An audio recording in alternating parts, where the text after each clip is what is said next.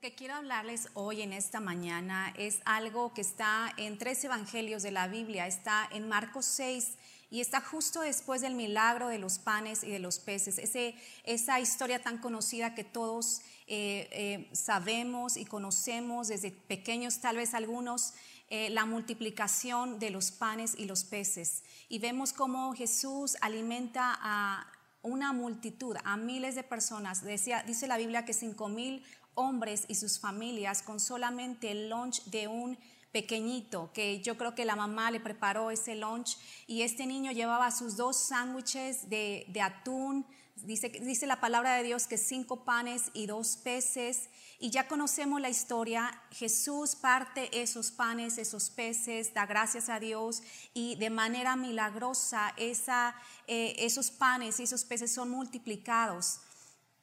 Pero el milagro de este texto no está en lo que ellos comieron, está también en lo que sobró. Mira lo que dice la, Biblia, te digo que esta, esta historia, estas historias están en tres evangelios y vean lo que sucedió. Dice en Juan 6, 12 al 13, una vez que quedaron satisfechos, dijo a sus discípulos, recojan los pedazos que sobraron para que no se desperdicie nada. Así lo hicieron y con los pedazos de los cinco panes de cebada que les sobraron a los que habían comido llenaron doce canastas. Ahora vamos al Evangelio de Marcos donde la historia continúa. Y continúa de la siguiente manera. Dice la palabra de Dios en Marcos 6, 42, dice, inmediatamente después Jesús insistió en que sus discípulos regresaran a la barca y comenzaran a cruzar el lago hacia Bethsaida, mientras él enviaba a la gente a casa. Después de despedirse de la gente, subió a las colinas para orar a solas. Muy tarde esa misma noche los discípulos estaban en la barca en medio del lago y Jesús estaba en tierra solo. Jesús vio que ellos se encontraban en serios problemas, pues remaban con mucha fuerza y luchaban contra el viento y las olas. A eso de las tres de la tarde, me equivoqué. A eso de las tres de la madrugada, Jesús se acercó a ellos caminando sobre el agua. Su intención era pasarlos de largo, pero cuando los discípulos lo vieron caminar sobre el agua, gritaron de terror, pues pensaron que era un fantasma. Todos quedaron aterrados al verlo, pero Jesús les habló de inmediato. Tengan ánimo, yo estoy aquí, no tengan miedo. Entonces subió a la barca y el viento se detuvo ellos estaban totalmente asombrados. Y vemos aquí en este pasaje que, que, Jesús inmediatamente los envió en la barca, dice la Biblia, les insistió que regresaran.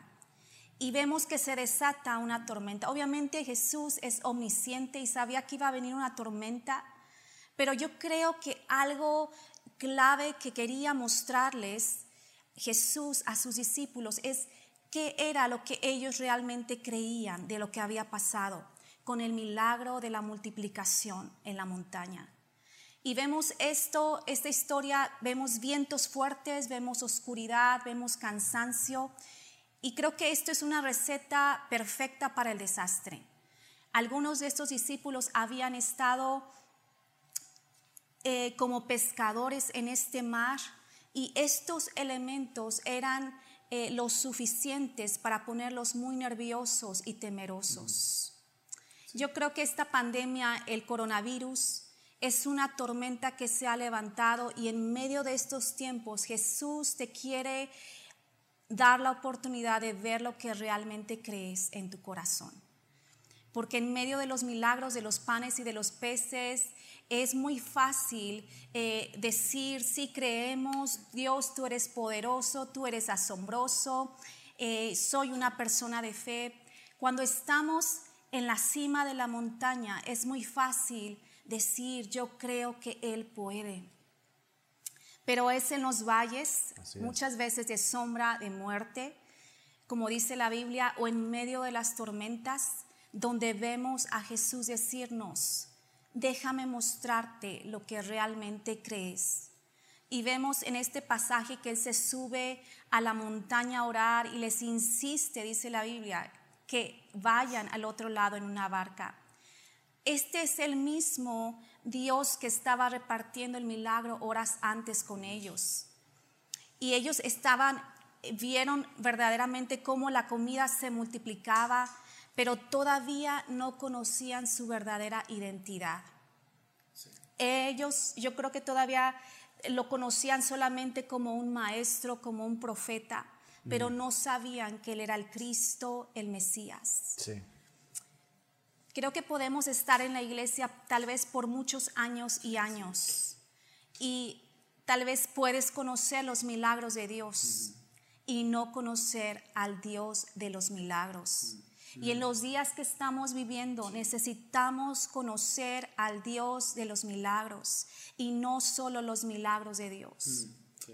Creo que todos teníamos planes para este 2020, Tenemos, teníamos una agenda eh, llena de actividades, eh, teníamos eh, mucho trabajo que cumplir y vino una aparente pausa a nuestras vidas. Pero en medio de esta pausa, en medio de esta pausa que, que literal a todo el mundo vino, Dios nos quiere hablar y quiere dejarse encontrar y quiere revelarte muchas cosas si lo buscas. Él se quiere dejar encontrar. Yo creo que Dios está en estos tiempos queriéndose dejar encontrar por ti. Y también quiere revelarte cómo está tu fe, en qué está fundada tu fe.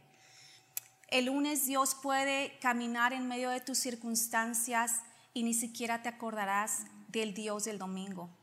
Algunas veces pensamos que nos ha olvidado, que nos ha dejado, pero antes de que ellos ah, subieran a la barca, Dios les dijo que recogieran los pedazos del milagro de los panes y de los peces.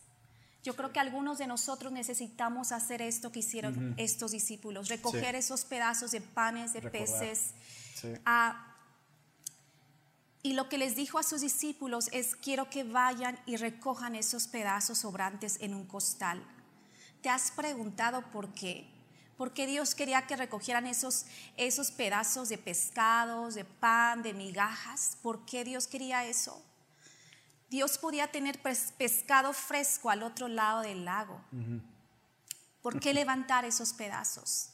Básicamente les estaba diciendo a sus discípulos, quiero que vayan y recojan la evidencia del milagro que hice hoy y quiero que lo carguen con ustedes en la barca a la tormenta del mañana. Mm, Así que cuando los vientos empiezan a soplar y la tormenta viene, quiero que vean en su costal los pedazos y se acuerden de esto, que el Dios que estuvo contigo en la montaña es el mismo Dios que está contigo en la tormenta.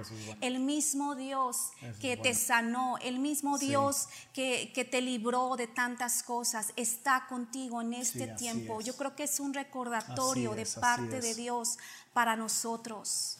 Dice la, la, Biblia en un salmo, dice, bendice alma mía al Señor y no olvides ninguno de sus beneficios, porque muchas veces mm. tendemos el ser humano a olvidar los beneficios de Dios, como Dios nos sanó en el pasado y si tú estás enfermo en esta mañana, Dios es el mismo que te puede sanar.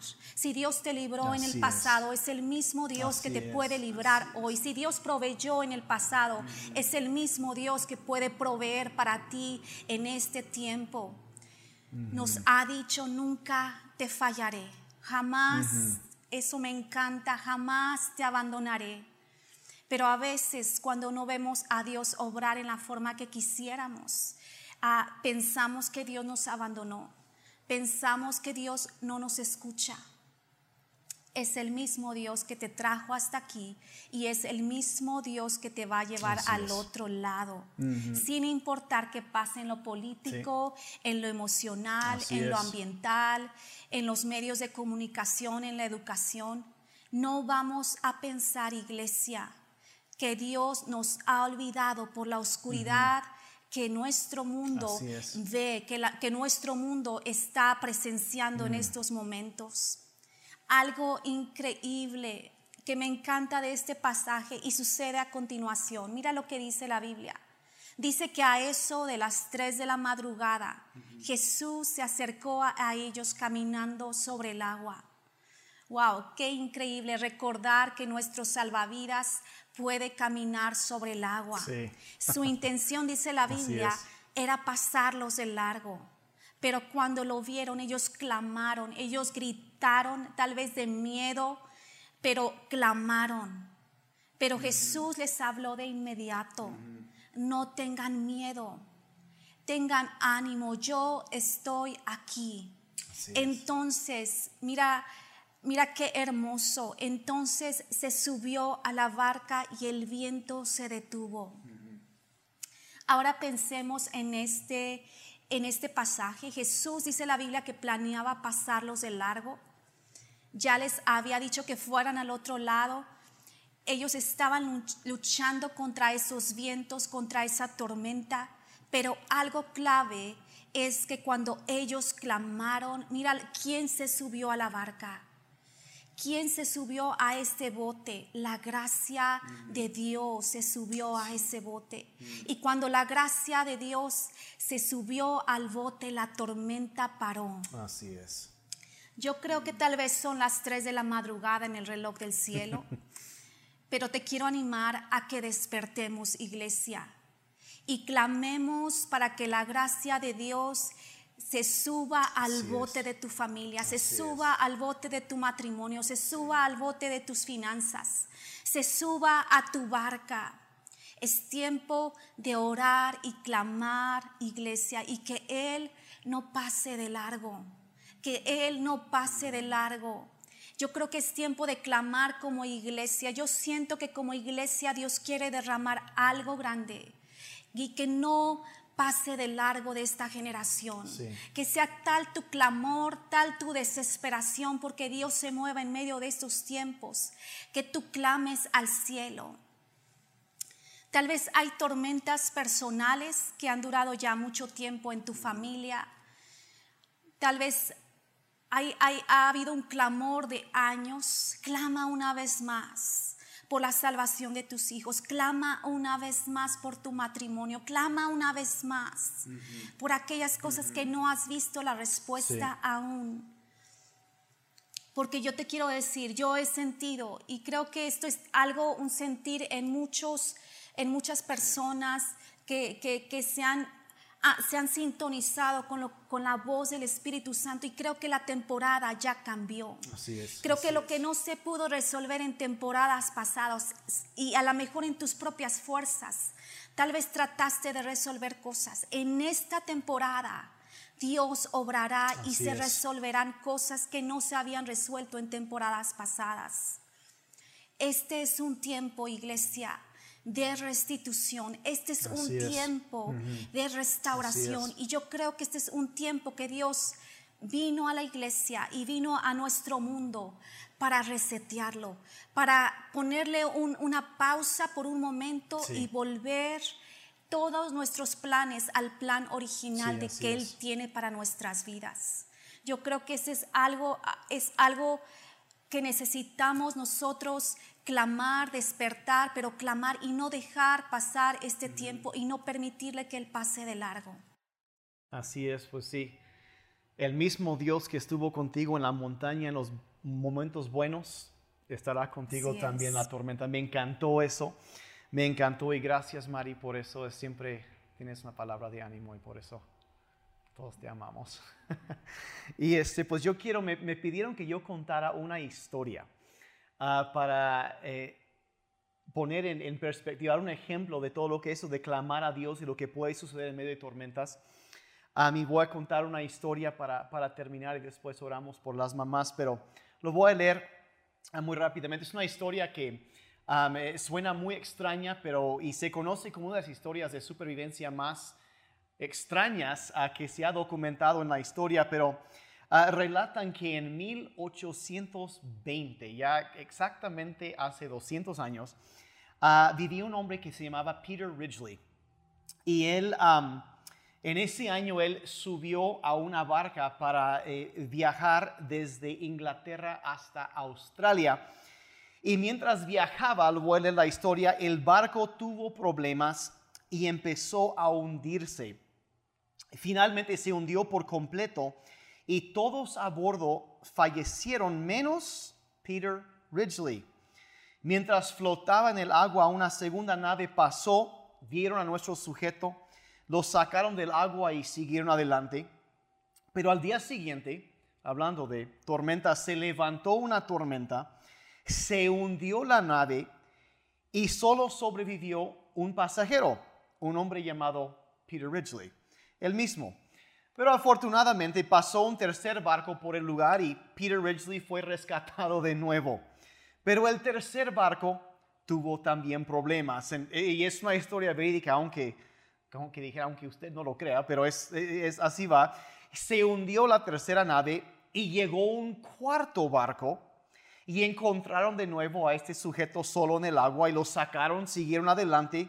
Y mientras viajaban se hundió esa nave y un quinto barco llegó a sacar a Peter Ridgely, el único sobreviviente, del agua. ¿Y, ¿Y, qué creen que le pasó al quinto barco?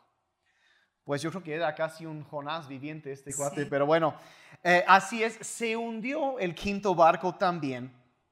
Llegó el sexto barco y encontraron a Peter Ridgely agarrado de unas maderas que estaban flotando en el agua. Esta nave, la sexta, se llamaba The City of Leeds por una ciudad en Inglaterra y la tripulación lo sacó del agua, le dieron cobijas y comida caliente mientras él les contaba su increíble historia. Siguieron adelante y cuando estaban a unos pocos días de llegar a Sydney, Australia, el capitán del barco se acercó con Ridgely para pedirle una, un favor muy extraño. Dijo, ¿nos haría un favor? Ridgely respondió que por supuesto que sí, ellos le habían salvado la vida. Haré cualquier cosa que me pidan. Entonces el capitán le dijo lo siguiente.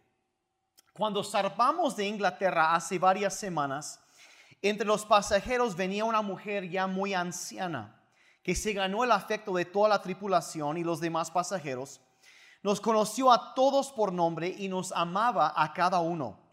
Ella tenía un boleto para ir hasta Australia, pero hace como una semana se enfermó gravemente con una fiebre muy alta.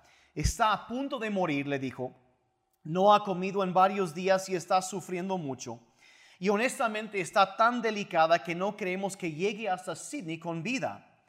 Todo el tiempo que ha estado enferma y delirando por la fiebre, ha estado orando una y otra vez.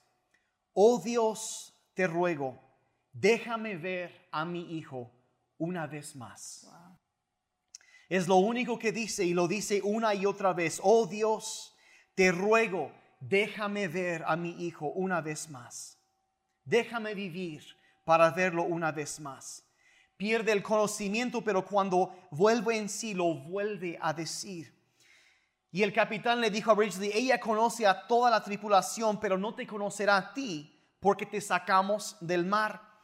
¿Estarías dispuesto a fingir ser su hijo para que ella pueda irse de este mundo en paz? Ridgely respondió que lo haría con mucho gusto, así que lo llevaron al camarote en donde se encontraba la anciana se detuvo en la puerta y el capitán lo empujó hacia adentro. Y allí en la cama estaba una mujer muy anciana, de cabello blanco, ardiendo con fiebre. Era obvio que estaba al borde de la muerte, pero se oía su débil voz, orando una y otra vez, oh Dios, déjame ver a mi hijo una vez más. Y narra el libro de historia que cuando Peter Ridgely vio y miró a esta mujer, cayó de repente de sus rodillas y empezó a llorar porque era su madre. Sarah Ridgely, a quien no había visto en más de 10 años, ella de alguna manera había decidido salir a ir en búsqueda de su hijo.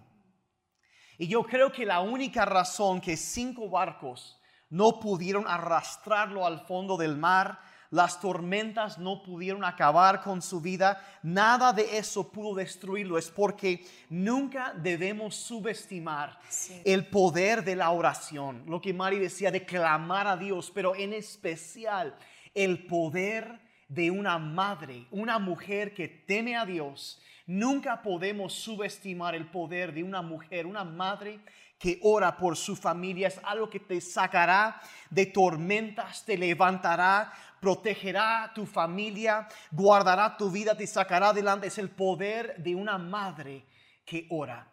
Y no digo esto para ponerle más carga a las mamás de ninguna manera. Lo que yo quiero hacer es, es animar a, cada una de ellas que yo sé que ha orado y muchas veces la razón que estamos en, a veces en los momentos cuando ella no puede hacer otra cosa, ella nos sigue sosteniendo con sus oraciones. Y yo sé que han sido las oraciones de mi mamá, de mi suegra, de mi esposa, de las mamás en mi vida que me han levantado, me han sostenido. Y hay tantas cosas que a esas alturas yo puedo decir por mi vida y también por tu vida, cosas que deberían haberte destruido tormentas que deberían haberte hundido, pero, eh, pero cosas que deberían haberte tirado y destruido a esas alturas de tu vida, pero que no pasó porque Dios escuchó las oraciones de una madre que en medio de una tormenta ella clamó a Dios y Cristo se subió, salvó, guardó, protegió tu vida. Y aquí estás hoy escuchando este mensaje en City Church Online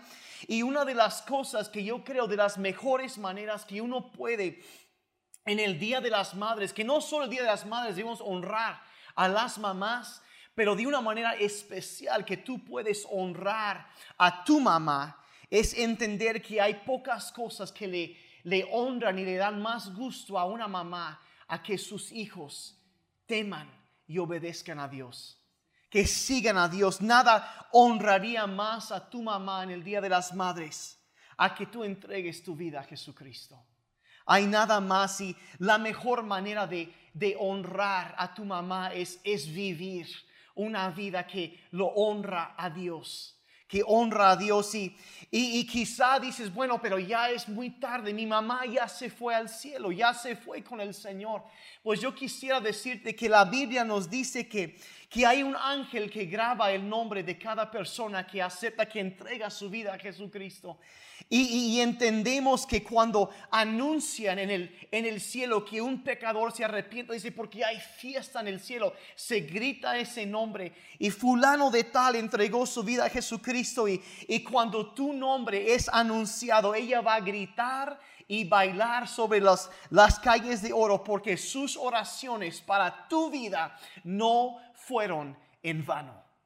Y es el poder de una madre que ora. Yo quiero darte hoy, eh, eh, tomando en cuenta todo eso, de invitar a Cristo a subir al barco de tu vida. Quizás estás pasando por tormentas, pero déjame decirte que ha habido personas orando por ti. Yo quiero darte la oportunidad de honrar a Dios de una manera muy especial hoy. Quizá dices, eh, ¿sabes qué pasó? Yo necesito que alguien ore por mí. Yo no estoy listo, no estoy preparado para presentarme delante de Dios y saber que estoy bien. Yo sé que hay muchas cosas que pudieron haber acabado con mi vida, pero aquí estoy. Y mira, sabes que yo no estoy para señalarte o avergonzarte. Yo estoy para decirte que Dios te ama Dios te está llamando y por algo estás escuchando este mensaje. Una palabra de ánimo. Y lo que tú debes hacer en este momento es reconocer que ha sido Dios quien te ha sostenido hasta este momento. Reconocerlo y Él vendrá a tu vida. Que digas ahí, yo quiero que Cristo venga a mi vida. Yo quiero honrar a Dios. Yo quiero honrar las oraciones de mi mamá. Yo quiero honrar y por favor, yo quiero rendir mi vida a Dios. Y si eso es lo que tú quieres, ahí en tu lugar, yo quiero darte la oportunidad de aceptar a Jesucristo en este día, de entregar tu vida a Él. Si, si levantaste eh, ahí en tu corazón, dijiste, eso es lo que yo quiero, quiero, quiero que ahí en tu lugar yo te voy a dirigir en una oración. Yo quiero ah, llevarte a que lo recibas en tu vida, sabiendo que es una oración que va a marcar un antes y un después en tu vida, que Cristo va a venir y Él va a cambiar tu vida. La Biblia dice que el que tiene el Hijo, o sea, el que tiene a Cristo, tiene la vida. Es la promesa de Dios y en el momento que aceptas a Jesucristo estás aceptando la vida eterna. Y yo no sé cuáles hayan sido. Quizá eh, ah, tuviste diferencias, estás alejado de, de, tu mamá en este momento, las razones que sean, pero estás alejado de Dios. El primer paso es entregar tu vida a Jesucristo y ver cómo Él trae una nueva vida. La Biblia dice que el que está en Cristo es una nueva criatura. Dice, las cosas viejas pasaron y he aquí todo es hecho nuevo, es borrón y cuenta nueva. Vas a iniciar una vida nueva con el poder de Dios sobre tu vida. Y vas a seguir adelante y vas a salir de la tormenta porque Cristo estará contigo. Y si eso es lo que tú deseas en este momento ahí en tu lugar, dile ahí en voz alta, dile, Señor Jesús, entrego mi vida por completo a ti. Me arrepiento de todos mis pecados. Creo que la sangre que derramaste en la cruz es lo que me puede limpiar, lo que me puede perdonar, lo que me puede sanar y bendecir. Te invito a que seas mi Salvador, el Señor de mi vida. Caminaré con Jesús por el resto de mi vida. En el nombre de Jesús. Amén. Y amén y amén. Ahora, te quiero felicitar si hiciste esa oración por primera vez. Bienvenido a la familia de Dios. Y ahora yo quiero invitarte a que hagamos algo muy especial en este momento. Si tú estás en casa, estás con tu mamá, quizá estás con tu abuelita, eh, eh, abrázala, vamos a orar por ellas, vamos a bendecirlas, vamos a agradecer a Dios ah, por el regalo, la belleza que ellas han traído a nuestras vidas. Y vamos a orar, pues abrázanla. Eh, eh, si está tu abuelita, tu mamá, abrázala ahí, hagan bolita, echen bolita ahí. Y vamos a orar. estás con tu esposa, con la madre, tus, ahí ora por tu, por tu esposa. Y pues Padre, vamos a, eh, te damos gracias por la vida, la belleza de cada mamá, Señor, y las bendecimos hoy en tu nombre. Padre, yo te agradezco de una manera especial por mi esposa por Mari. Padre, gracias por la, joya que ella es, la alegría, la bendición que ella ha traído a mi vida. Y Padre, yo te pido bendícela y pido por mis cuñadas, pido por mi suegra, por mi mamá. Padre, por cada mamá en City Church, cada abuelita, cada mamá. Padre, pedimos hoy tu bendición sobre sus vidas. Padre, abrázalas. Señor, derrama alegría, las honramos, Señor, en tu nombre. Padre, reconociendo que has sido tú, hemos conocido tu amor a través de ellas y las bendecimos hoy en tu nombre. Mari, ora tú por las mamás también. Pues yo quiero bendecirlas. Padre, yo te pido en esta mañana, Señor, por cada una de, estas mujeres que han sido incansables, Padre, para sus hogares, que han sido una, una roca tal vez para sus hogares, tal vez mamás que están solas. Tal vez eh, mamás que han sacado a sus hijos solas, Padre, yo te pido, Señor, tu bendición sobre ellas, Padre, que tú las abraces, que tú las envuelvas, Padre, y que las oraciones que tal vez ellas han hecho por tiempo, Señor, que en esta temporada, Padre, ellas las vean cumplirse, mm, Señor. Yo bendigo a cada mamá, yo bendigo a mi mamá, yo bendigo a mis hermanas, yo bendigo a todas tus hijas, Dios, en el nombre de Jesús, que son mamás. Padre, las bendecimos y declaramos vida, salud, bienestar, protección, Señor, tu presencia rodeándolas en el nombre de Jesús. Padre, así es, bendícelas y Padre, pedimos también bendice a toda la, la congregación, derrama tu gracia a favor. Y Padre, gracias que pronto, pronto estaremos reunidos exaltando tu nombre. Los bendecimos en tu nombre y gracias a todos ustedes por acompañarnos.